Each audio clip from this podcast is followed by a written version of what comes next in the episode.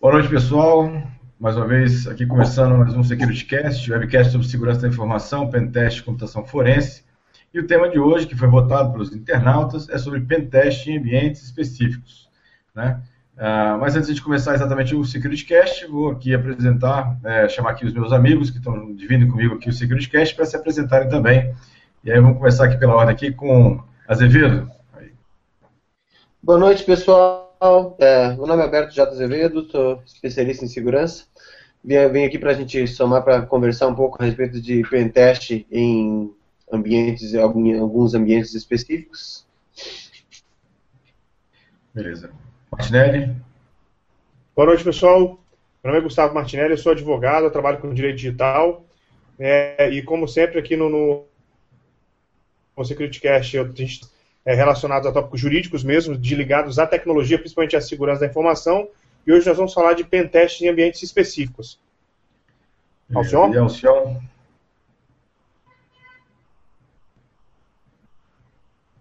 Alcion? Acho que... Alcion? Acho, acho que saiu.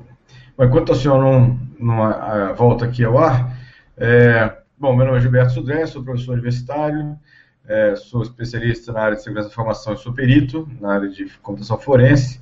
Né, e a gente está aqui hoje né, para conversar um pouquinho sobre pentest em eventos específicos. Lembrando, pessoal que está assistindo a gente, que as perguntas já estão abertas. Quem quiser pode enviar perguntas, sugestões.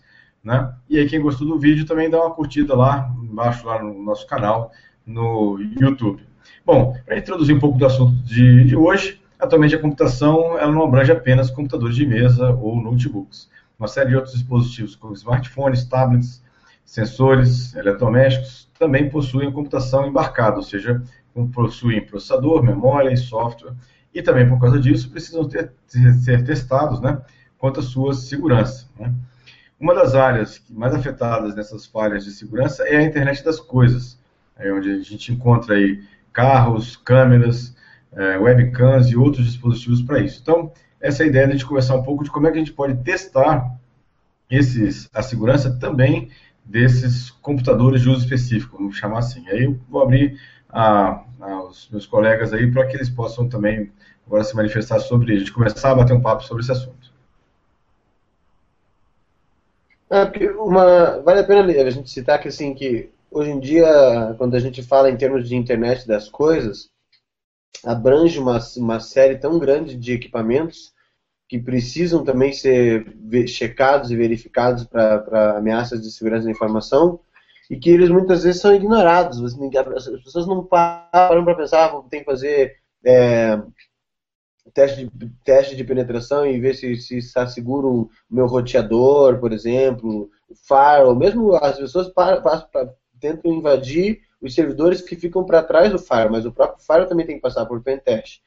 É, celulares hoje em dia são extremamente utilizados para acessar, você consegue acessar um, monte de informações importantes de empresas através do, do, do acesso de celular. Até, na verdade, o, é, o, celular, às vezes, ele acaba se, se tornando uma, uma, uma, uma, uma mão de duas, uma, de, uma via de duas mãos, né? Porque, embora ele, ele traga toda uma funcionalidade de um acesso fácil para que você esteja 24 horas por dia com a informação na tua mão, é, devido à própria arquitetura do sistema operacional da, da, do, desses dispositivos, a segurança tende a ser mais fraca do que de um sistema operacional de computação. E muito mais simples de, de ser, a boa parte das vezes é muito mais simples de ser atacada, e o mais perigoso, é mais difícil de ser detectado. Porque para você detectar ameaças dentro de uma, de uma plataforma móvel, você tem que é, usar e utilizar de ferramentas, instalar uma, uma, série de ferramentas que a grande maioria dos usuários simplesmente nem tem. Então, até vai ser bom a gente talvez até trocar uma ideia hoje e passar para algumas, algumas coisas que o pessoal pode fazer para se, se certificar da segurança nesses ambientes e principalmente também como é, como é que eles podem ser usados para conduzir ataques mais, mais é, elaborados. Hum, Pessoal, rapidinho, é, fala lá. Quando falo em pentesting aqui em, em ambientes específicos, é, eu estou falando assim, obviamente, do ambiente e do aparelho em si, é isso, né? Não, o que eu falo, ambiente não quer dizer que eu vou só numa empresa, só é, em determinado departamento, eu vou fazer um pentest em um dispositivo que seria um ambiente, por exemplo, automotivo, carro conectado à internet das coisas. Isso também incluiria, por exemplo, um marca-passo.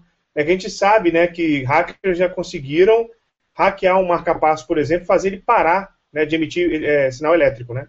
Então, é, isso também seria um, um pentesting em, em ambientes específicos, né? Na verdade, qual a finalidade do pentest em ambiente específico? É mapear dentro daquele dispositivo as vulnerabilidades que ele apresenta e sugerir correções a isso, né?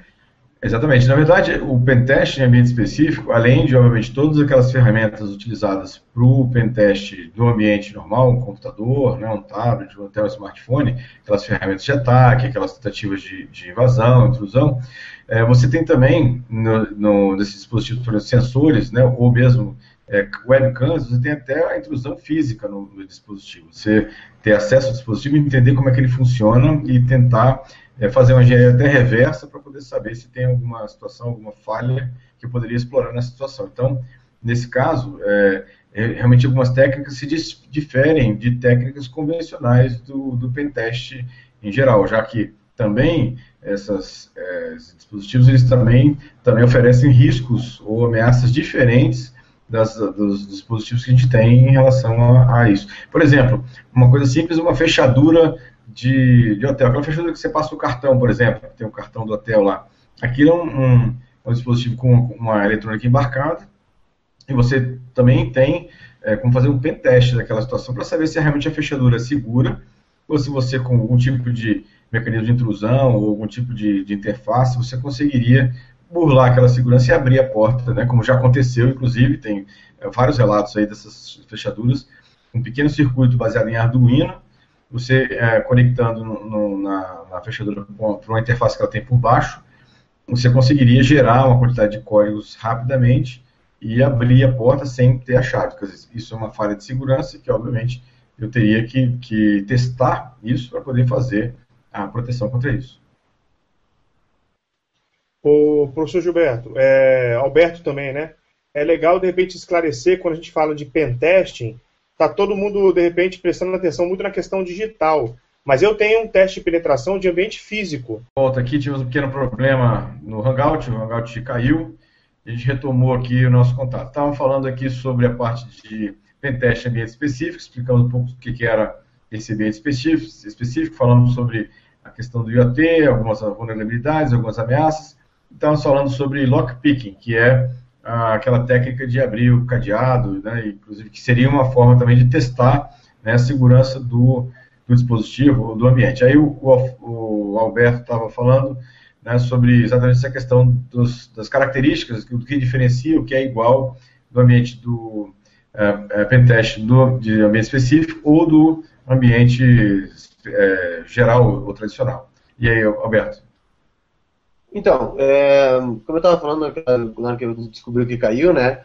É, embora existam diferenças, por exemplo, é, obviamente é diferente você fazer uma, uma, um teste numa, num dispositivo de internet das coisas, numa câmera, num roteador, numa, num relógio, num celular, seja lá o que for, e num computador. Mas essencialmente as técnicas são muito parecidas, entendeu? Então, assim, por exemplo, você vai se você pegar e vai querer, vamos dizer que a gente vai querer fazer um pentest para descobrir se as câmeras da empresa estão, as câmeras IP estão inseguras. Essencialmente você vai, conseguir, vai começar fazendo o quê? Você vai começar rodando um scanner, pega um Nmap da vida, e vai rodar um scanner diretamente nos IPs das câmeras. Porque embora não seja um computador, ela é um uma, um agente de rede, ela tem um endereço IP, ela responde e ela, ela consegue é, se comunicar no protocolo TCP/IP como se fosse um computador. Então você vai procurar, descobrir e vai tentar atacar os mesmos protocolos que você tentaria acessando num computador, só que de uma maneira diferente. Você tem que ter a ciência de que é um dispositivo diferente. Então, por exemplo, depois você vai, você vai lá, você vai rodar um, um Nmap, vai descobrir quais são as portas que estão abertas. Aí o Nmap já vai te dizer as portas que estão abertas e qual é a versão, muitas vezes, e qual, qual é o serviço que está rodando naquelas portas. Então, depois dessas informações, você pode tentar ir começar a procurar por falhas no protocolo dessas, dessas, desses dispositivos ou até mesmo falhas na maneira de interpretar o protocolo. Porque esses dispositivos, até por eles serem por uma questão de custo e de, de, de fabricação e eles serem baratos, eles tendem a ter pouca memória, eles tendem a ter pouca área de armazenamento, então eles se tornam é, alvos muito fáceis para ataques de buffer overflow, por exemplo. Porque você consegue, é, não, ele não tem a, a, o peso, ele não tem a capacidade de um, de um, sistema operacional por baixo dele. O sistema dele é muito simples, ele, faz, ele foi feito para fazer duas ou três tarefas e pronto. Então, assim, você, o, o, o, tipo do ataque que você vai conduzir e o tipo do pentest é muito parecido com os pentests que você faria num ambiente normal. Só que você vai fazer ele sabendo que você está fazendo num ambiente que é, é mais, é, de, um, de, um certo, de um certo ponto de vista, ele é mais inseguro, ele é mais é, suscetível a ataques pela própria natureza desses equipamentos. E essa é uma outra vantagem também que é, que é bem interessante e muito preocupante quando você fala em termos de pentest em ambientes desses é, específicos, que não computadores. Porque daí quando você descobre um ataque, normalmente você pode pegar, depois que você descobre que tá uma, um determinado dispositivo está vulnerável, você pode replicar esse ataque em milhares de dispositivos, não um só daquele lugar, mas de qualquer lugar, porque eles, a partir do momento que eles estiverem com os mesmos, com a mesma ROM, eles vão eles vão estar tá, eles vão estar suscetíveis ao mesmo ataque.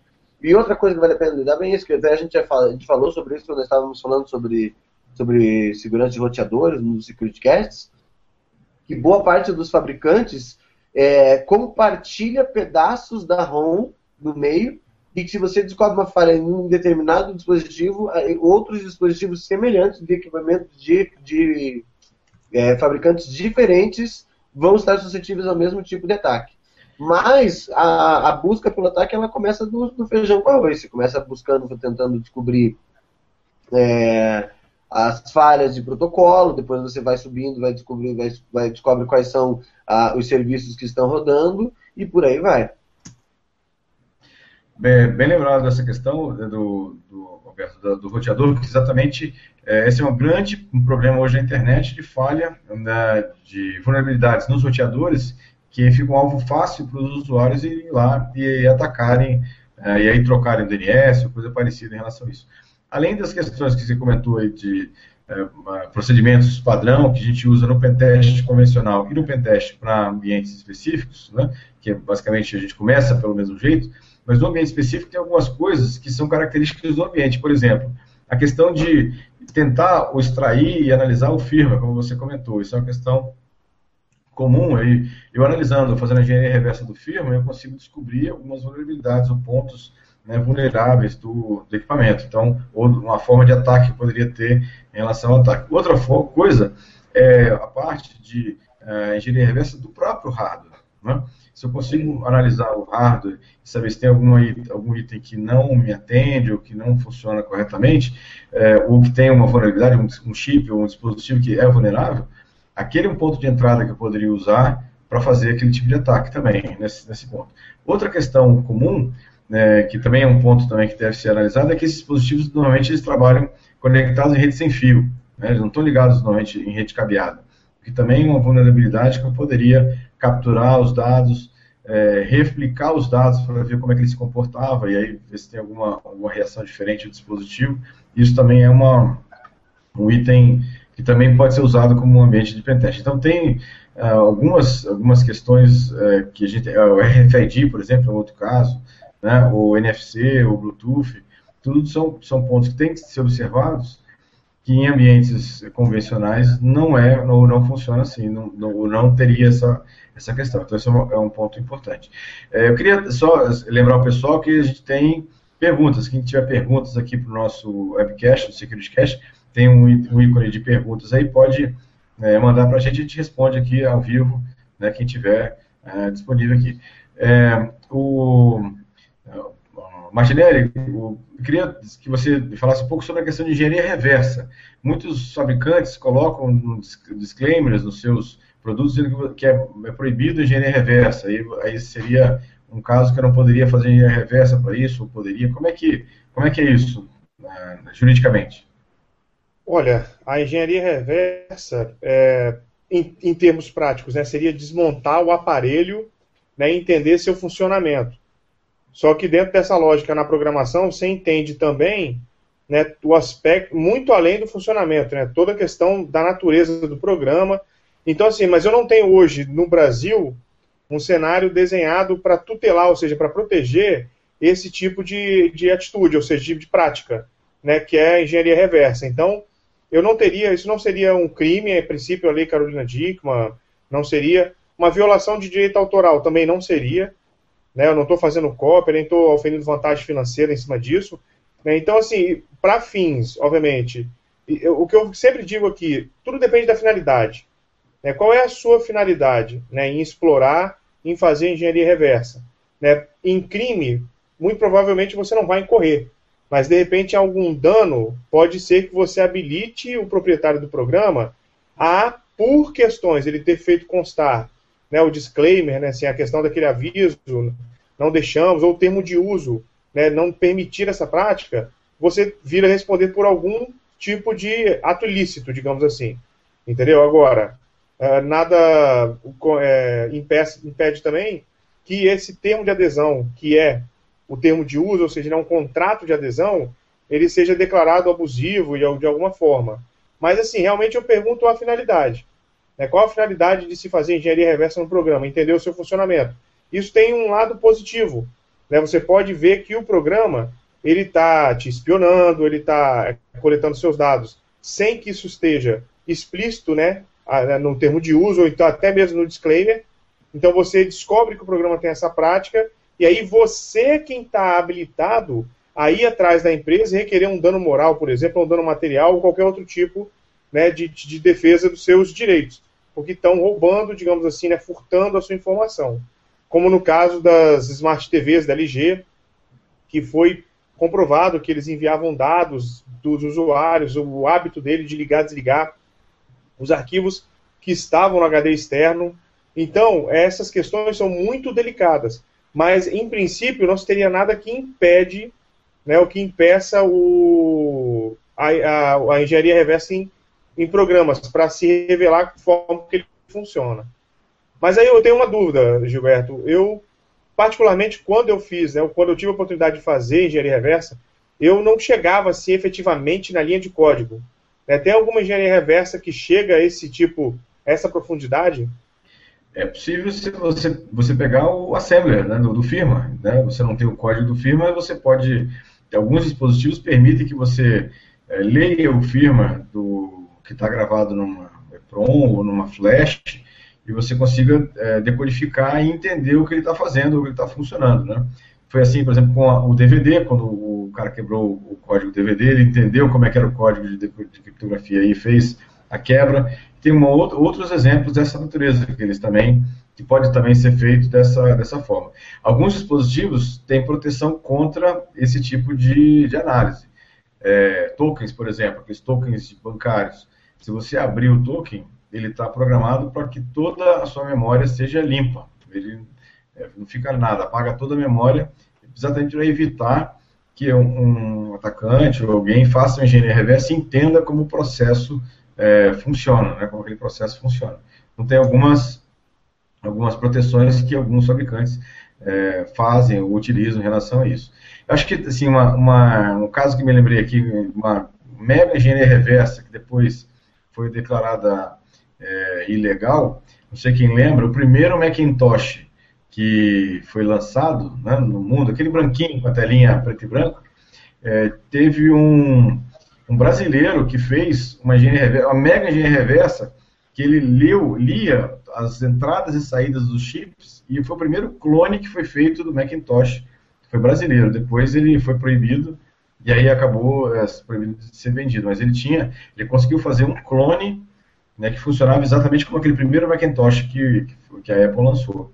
É uma, acho que é um exemplo de um, uma, um, uma engenharia reversa mega profunda, né, ele conseguiu clonar sem conhecer nada do sistema interno, absolutamente lendo, é, é, jogando sinais nas portas do chip né, de, de, processamento e pegando de volta o que saía do outro lado. Foi, e aí depois ele projetou um chip que se comportava da mesma forma daquilo lá, que também foi uma, uma, uma grande, assim, acho que é, desafio de, da técnica disso aqui.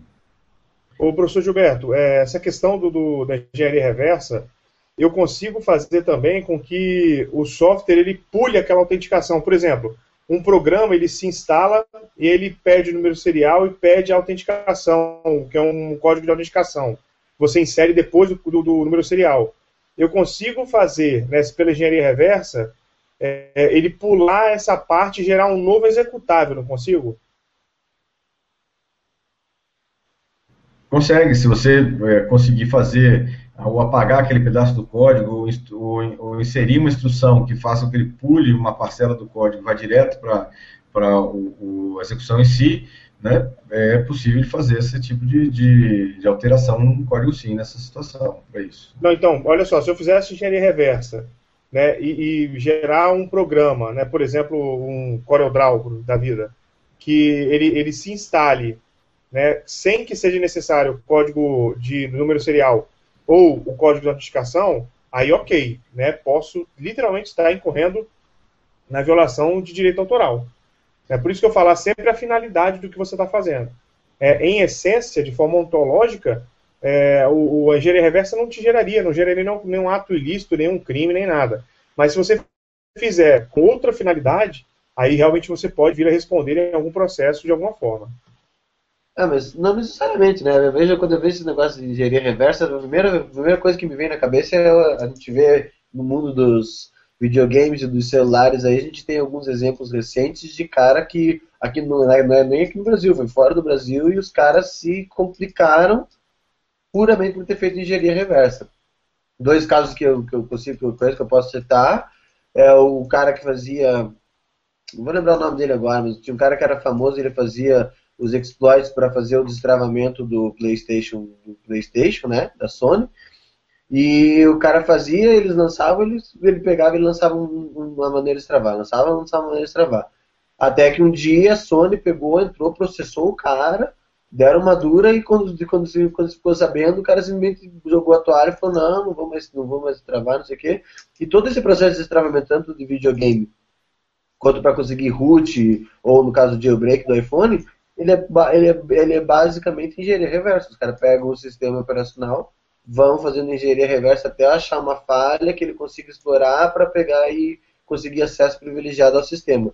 E um outro caso que também é eu conheci também o cara tinha um outro cara que também fazia um outro hacker famoso que fazia jailbreaks para o iPhone e que também andou levando uma dura da, da Apple um tempo atrás ali e o cara pegou e jogou a toalha porque mesmo fora do não é só aqui no Brasil não, mesmo fora do Brasil, dependendo da situação, dependendo de quem você incomodar, no, no, é, é, claro que você vai se defender, mas dependendo de quem você incomodar com o teu com o jailbreak ou com a quebra da engenharia reversa que você fizer, você pode acabar, os caras acham uma maneira de complicar a tua vida. Né?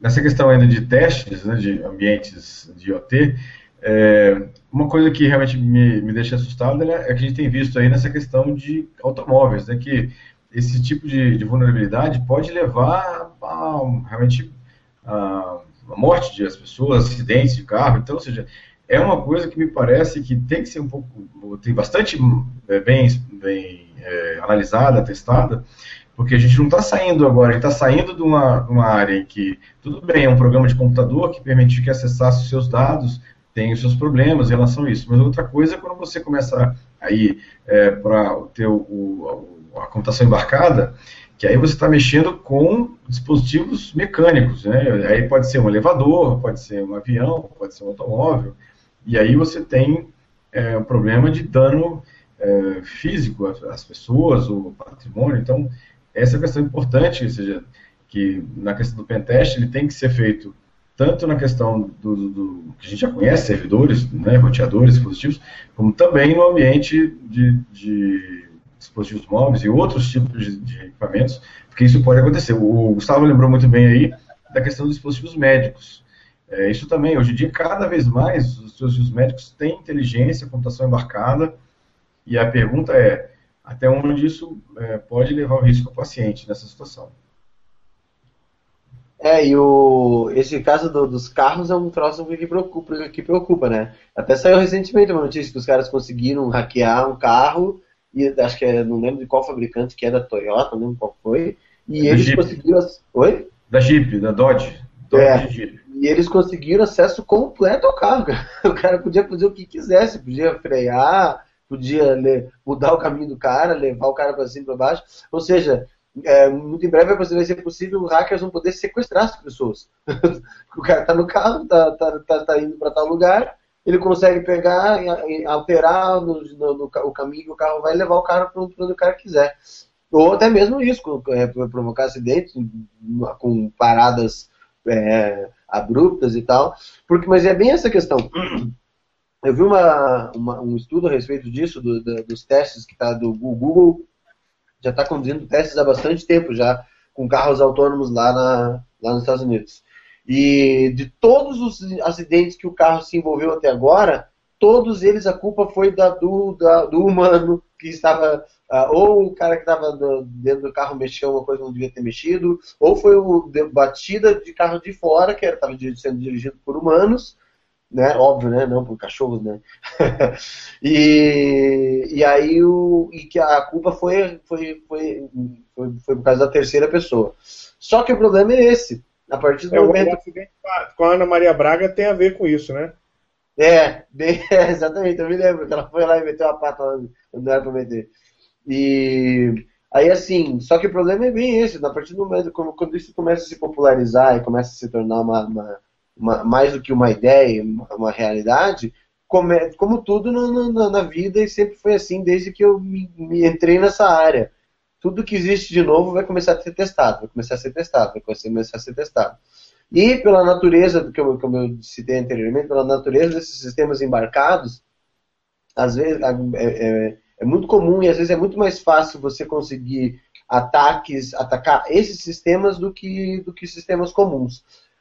Para mim, a grande diferença nessa história é que, mas isso é só um durante um tempo, entendeu? Não é, não vai ser assim para sempre. Hoje em dia, daí você, me pergunta assim, mas peraí, Alberto, se, se é mais fácil você, você atacar esses sistemas embarcados e essas, essas, esses dispositivos, por que, que os hackers atacam normalmente só os computadores e não atacam esses dispositivos? A questão é bem essa que você, quem que você está definindo de hackers. Porque os hackers, hackers de verdade, ele, tá ele vai atacar o que precisar atacar. Ele vai seguir esses, esses passos que eu, que eu acabei de citar no, início e ele vai descobrir a vulnerabilidade. Porque o, hacker ele vai pesquisar essa vulnerabilidade.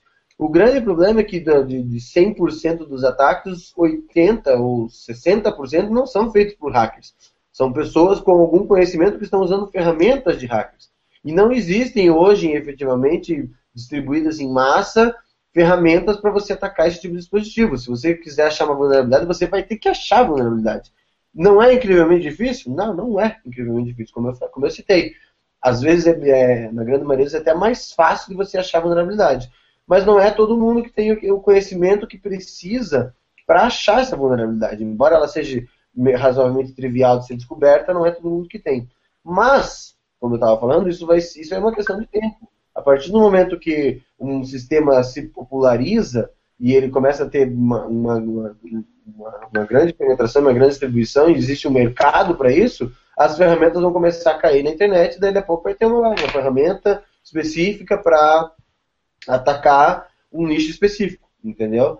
Então, por exemplo, é, como eu citei, você começa, todo, todo, todo ataque ele se resume a isso, você vai procurar atacar protocolos de rede, você vai procurar atacar protocolos no software, as portas, você vai é, procurando brechas até que você encontra. Você vai, vai, vai, vai, tentar, vai tentar conduzir ataques é, procurando brechas de, de mal feitas na, na programação. Então você vai tentar fazer buffer overflow, vai tentar fazer alguma é, explorar esse tipo de, de, de brecha. E nesses tipos de software, nesses sistemas embarcados, é muito comum você achar essas falhas porque elas é, é, são sistemas mais simples, eles são feitos para rodar para fazer uma única coisa, mas essa, quanto mais eles são usados, mais importantes eles se tornam. Então não importa se eles se o sistema operacional deles é simples ou não. Eles têm uma função que é que é que, que despertou interesse em alguém em alguém para explorar essa falha.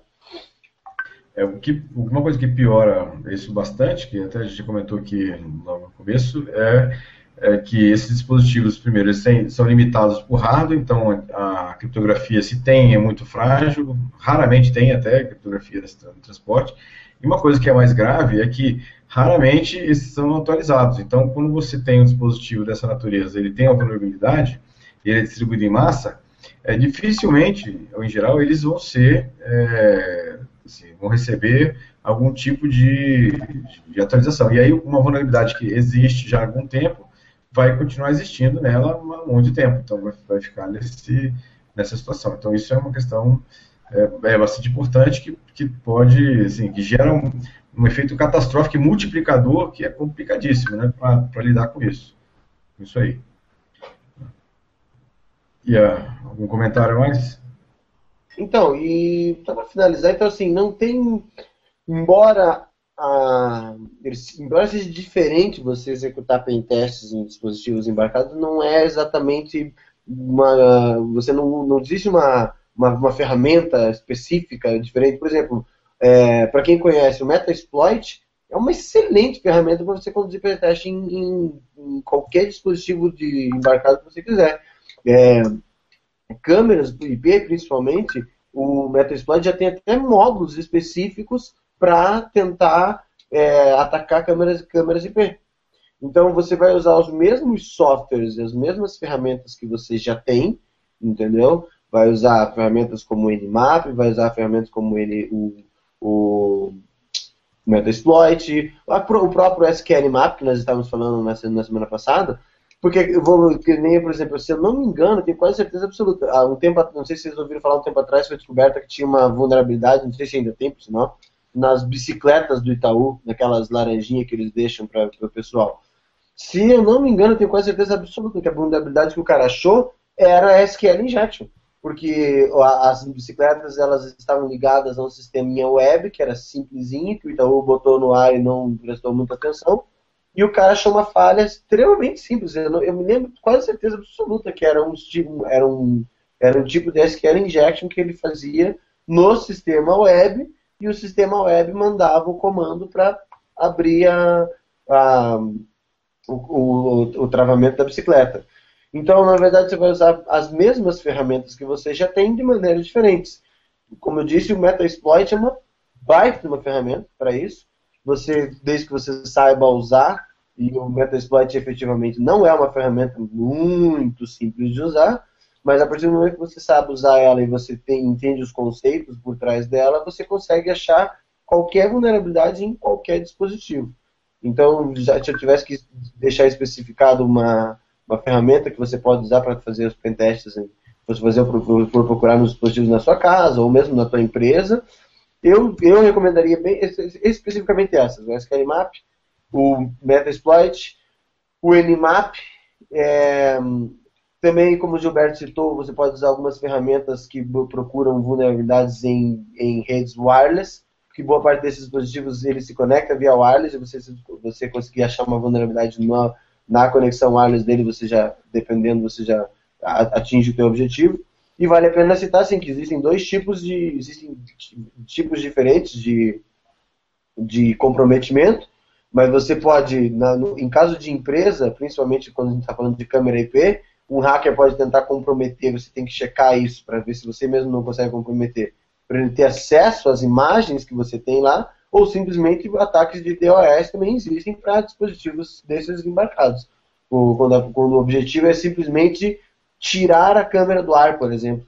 Então, por exemplo, é, um grupo que, que queira invadir uma empresa, queira roubar uma empresa e sabe que as câmeras, eles usam as câmeras IPs de um determinado fabricante, pode contratar um hacker, vai pagar 500 reais pro cara para eles tirar as câmeras do ar. O cara conduz um ataque simples para tirar as câmeras do ar e quando, quando eles vão lá, invadem a empresa e, e fazem a festa lá dentro. Então é como a gente sempre diz, é, você tem que testar a, sua, a, tua, a, tem que testar a tua rede antes que alguém teste por você. Então, ou você vai lá, se você tiver o pessoal técnico para fazer, ou você mesmo vai lá e faz, ou você vai lá e contrata alguém para fazer antes que você descubra do, do, do, de um jeito mais triste. que ela está vulnerável. Esse é um, esse é um problema, né, sobre essa, essa situação. É, o, é, Gustavo, é, só voltando à questão dos contratos, quem, quem é, se dispõe a prestar esse tipo de serviço também tem que ter, uh, tem que estar coberto pelo aquele contrato, né, dizendo qual é, qual é a finalidade, que ele vai fazer um teste de penetração para avaliar a segurança, especificamente para aquele ambiente também, né?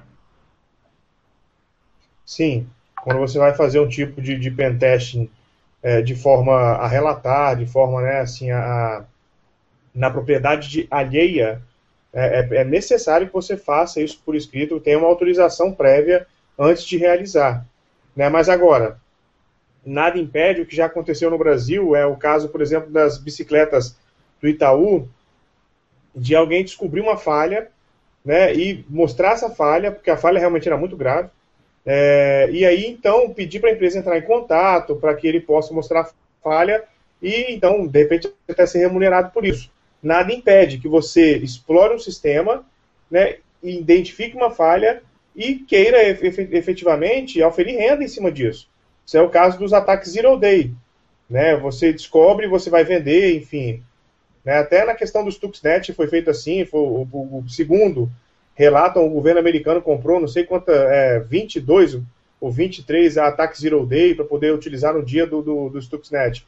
Então, é, mas agora, via de regra, se você não quer se complicar e quer fazer algo assim, então você tem, você tem que ser contratado para essa finalidade e esse contrato tem que dizer o que as ações que você vai realizar.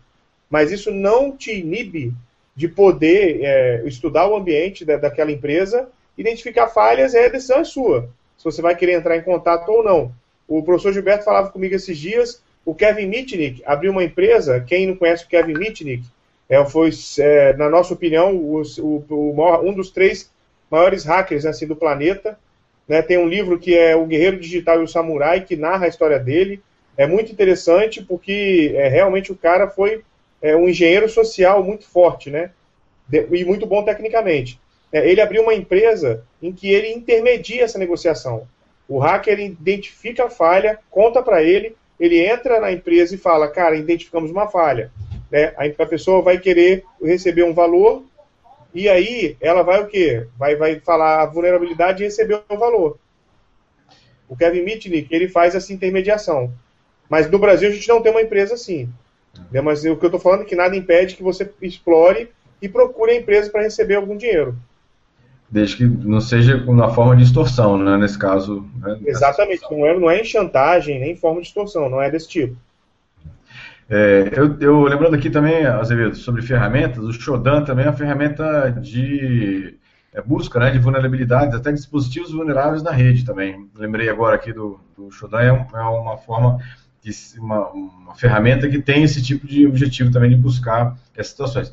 Vários testes, né, várias empresas como a Kaspersky, a própria HP, têm relatórios indicando a quantidade imensa de, de dispositivos IoT ou dispositivos de computação é, que tem a computação embarcada que tem esse tipo de vulnerabilidade que podem assim afetar. Então esse é, um, é uma preocupação que eu acho que é, realmente para frente agora a gente vai ter que ampliar o leque da, do pentest e não ficar só na questão do, do ambiente de, de, computadores, né, desktops ou mesmo servidores. Você tem que lembrar que agora a computação está em torno da gente, não é só no nosso computador que está na nossa frente. Tem outros computadores que também precisam do mesmo tipo de, de análise de vulnerabilidades e de cuidado na hora do seu desenvolvimento, da sua atualização. É, nós estamos aqui no, indo já para os nossos minutos finais, faltando aqui um pouco mais de sete minutos para a gente encerrar o nosso uh, webcast de hoje, né, falando sobre pentest em ambientes específicos. Eu queria deixar alguém com algum comentário uh, final antes da gente passar para os nossos encerramentos oficiais. Né? É, antes disso, até tem uma pergunta aqui é, do livro, hein, é, Gustavo, é sobre exatamente do Michel está perguntando aqui podia, a gente podia repetir o nome do livro citado, né? É, então, você pode, pode re, re, é, repetir, Gustavo? O livro é O Guerreiro Digital e o Samurai. Deixa eu ver se eu estou procurando aqui. Mostrar aqui na. Ah, deixa eu pegar se eu acho aqui a imagem do. É um livro antigo. Eu, eu tenho, mas não está aqui. Está na, tá na minha sala no IFES lá. Ah, não estou encontrando aqui. Estou tentando achar aqui também, mano. Lá.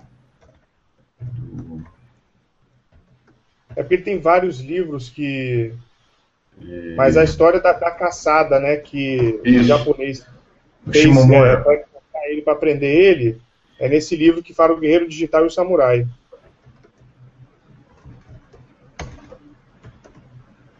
Ah. Que é o, o Shimomura. Shimomura, exatamente. Né? Ah, não encontrei aqui, deixa eu ver se eu uma outra pesquisa aqui diferente. Ah, só rapidinho para a gente poder.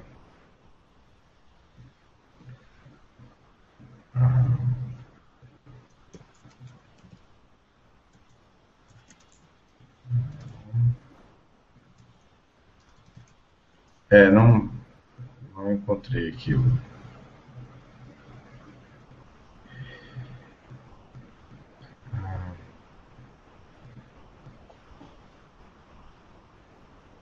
não tem. Eu não achei aqui, já está quase no, no, final. Quem quiser é, ver o filme, tem aquele filme Operação Takedown, né? Takedown 2, exatamente. São três, então, são três é, filmes. É o Operação Takedown 2, que exatamente conta a história do, dessa caçada, né? Do Shimomura com o Mitnick, né? Essa, é, então, esse, esse, essa, essa história ele conta como é que funcionou, como é que foi, aí tem um pouco de hollywoodiano também no negócio, né?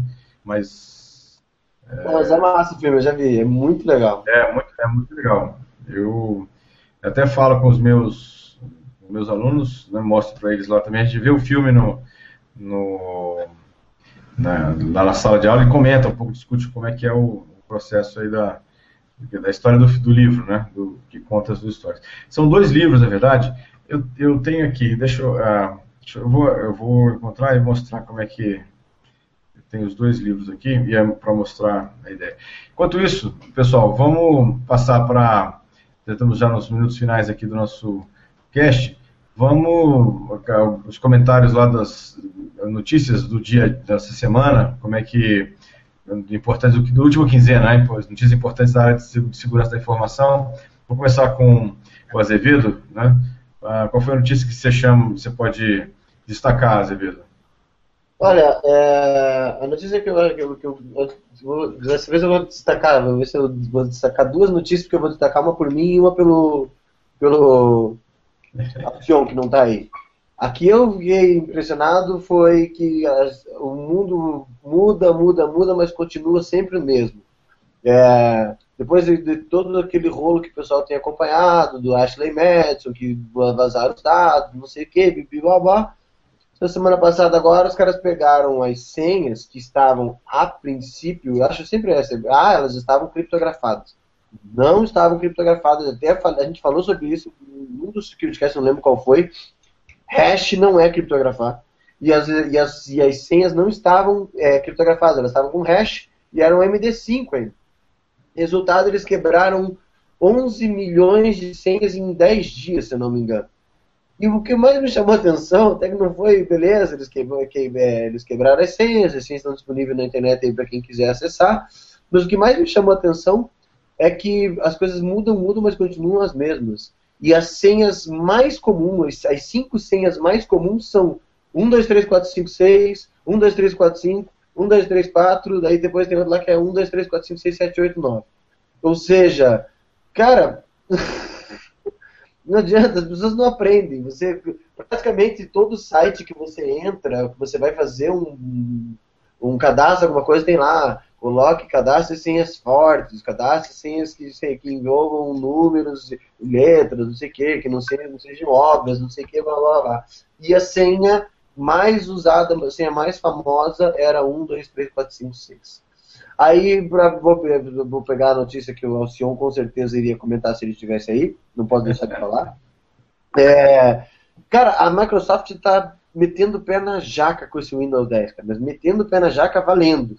Eu, recentemente a gente ficou sabendo que, o, o, a, de to, além de todos aqueles problemas que já existiam de privacidade, descobriu-se que o Windows 10 é um, um imenso keylogger, porque ele loga e manda para a Microsoft absolutamente tudo que você digita no computador vai passa ele ele faz upload para os servidores da Microsoft não só do que você digita, mas do que você clica, das, das coisas por onde você navega. Então é um trojano, é um trojano. Só que, como se isso tudo não fosse suficiente, é, eles estão é, fazendo download automático do Windows 10 nos computadores com Windows 7 e Windows 8. Então, assim, ele, sem você pedir, você dizer, ó, oh, eu estou pensando em instalar nada, quando você menos perceber, o teu, ele, come, ele vai lá, ele usa a banda de, da, ele usa a banda da pessoa, baixa, usa o espaço em disco, lá some 6 ou 7 GB do disco da pessoa, e quando vai ver por quê? Porque ela já baixou, ó, tá aqui, tá pronto, ó, Windows 10 aqui, não sei o que, opa. E até falei pro, botei no meu Facebook esse dia atrás, que, cara, os próximos passos é, eles vão começar a inserir bug maluco no Windows 7 e no Windows 8, daqui a pouco eles vão forçar, o próximo passo não tem mais nada, o próximo passo é forçar a instalação é, arbitrariamente. Ó, putz, vai fazer, acabou. Não quero nem saber. De uma certa maneira, até eu até citei isso no Security Cast, eles já estão meio que fazendo, porque boa parte das, desses recursos de, de, de, entre aspas, de que é uma, é uma funcionalidade de com espionagem junto, né? É, já, for, já foram liberados como atualização para o Windows 7 e Windows 8, que as pessoas foram lá, atualizaram e a grande maioria nem deu, né? Então, essas foram as que me chamaram a atenção, pela cara, é incrível. Como o mundo muda, muda, mas continua mesmo. Legal. É, eu, Gustavo, é, sua notícia dessa semana? É, alô, Gilberto? Oi, diga. que falhou. Ah. Bom, a notícia da semana que eu tenho para informar é que tramita na Câmara dos Deputados né, uma proposta que obriga as operadoras de telefonia fixa e móvel a pagar uma multa de 10 mil salários mínimos em caso de danos resultantes de não garantir a privacidade de seus usuários. É o projeto de lei número 671 de 2015, do deputado licenciado William Wu. Né, é, um, é um projeto porque, como a gente já discutiu aqui várias vezes no SecurityCast, né, a maioria dos dados que trafega na internet trafega de forma de texto claro. E os, as conversas telefônicas também, inclusive né, voz sobre IP, né, que é pacote de dados. Então, esse projeto vem o que? Responsabilizar as empresas de telefonia que não assegurarem a privacidade de seus usuários. Mas isso, gente, assim, pode parecer, nossa, mas vão multar, o que, que vai acontecer? Na verdade, assim, existem várias técnicas que eles podem adotar para que isso não, para que o, a privacidade não seja violada, como a utilização de criptografia, por exemplo. Né? Então, esse projeto de lei, na verdade, essa lei, se for aprovada e publicada né, e entrar em vigor, ela vai o quê? Fazer com que as empresas criem mecanismos que assegurem a privacidade de seus usuários. Então, assim, eu vejo esse projeto de forma muito positiva, dado toda a denúncia que o Snowden realizou de todas as formas. Então, é, é bom, assim, vou até acompanhar ele agora pelo site da Câmara.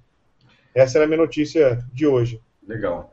Legal, obrigado, Gustavo. Bom, eu é, achei aqui, deixa eu compartilhar aqui a tela, é, o livro. Na verdade, são é, dois livros, né? É, deixa eu pegar aqui. Esse, esse aqui. Estão vendo, estão vendo aí? Então, são dois livros. É, esse livro da esquerda né, é o livro. Eles, os dois contam a mesma história.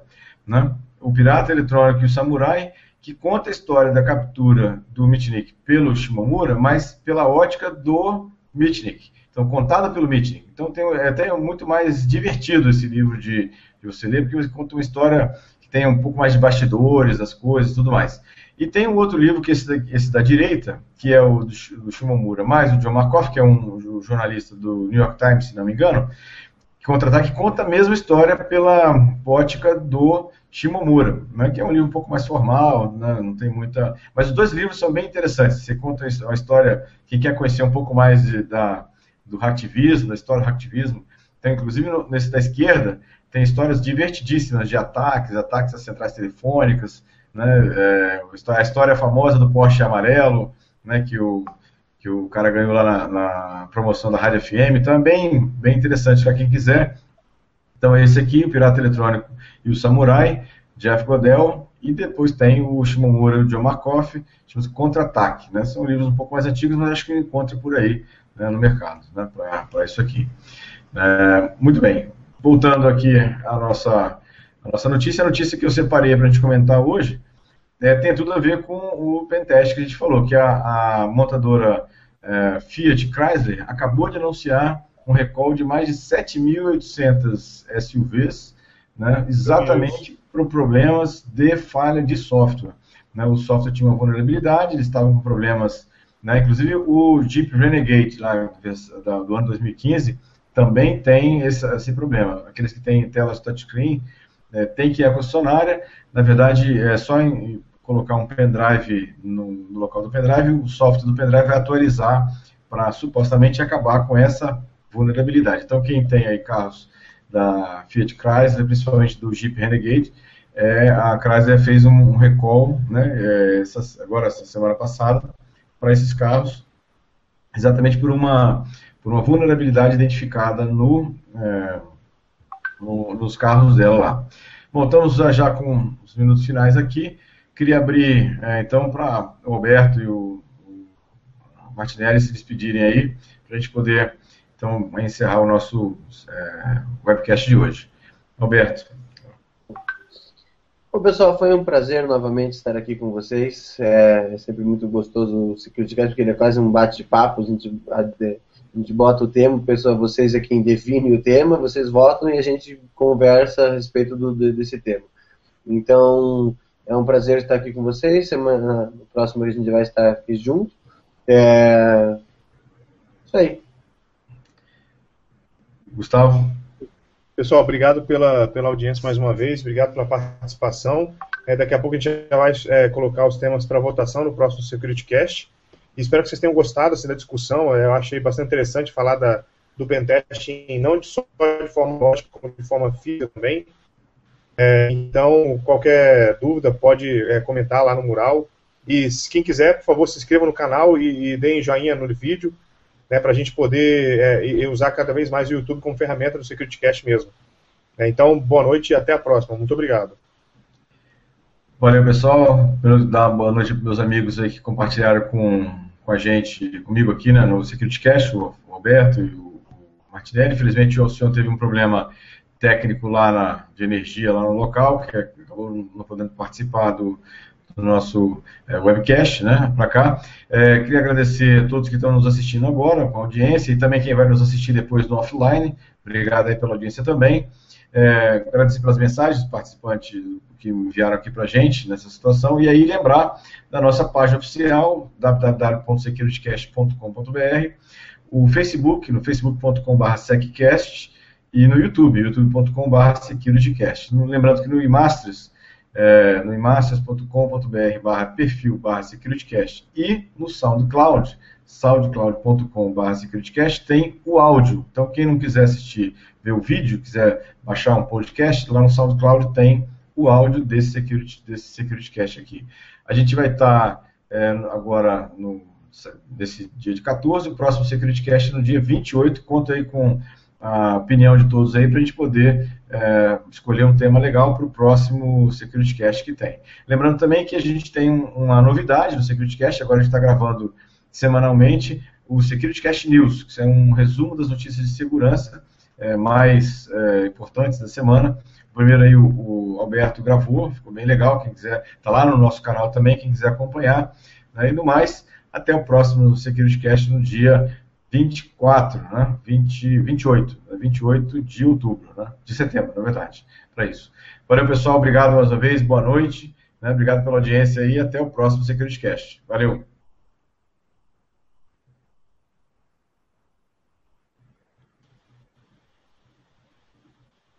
Tá ao vivo ainda, hein?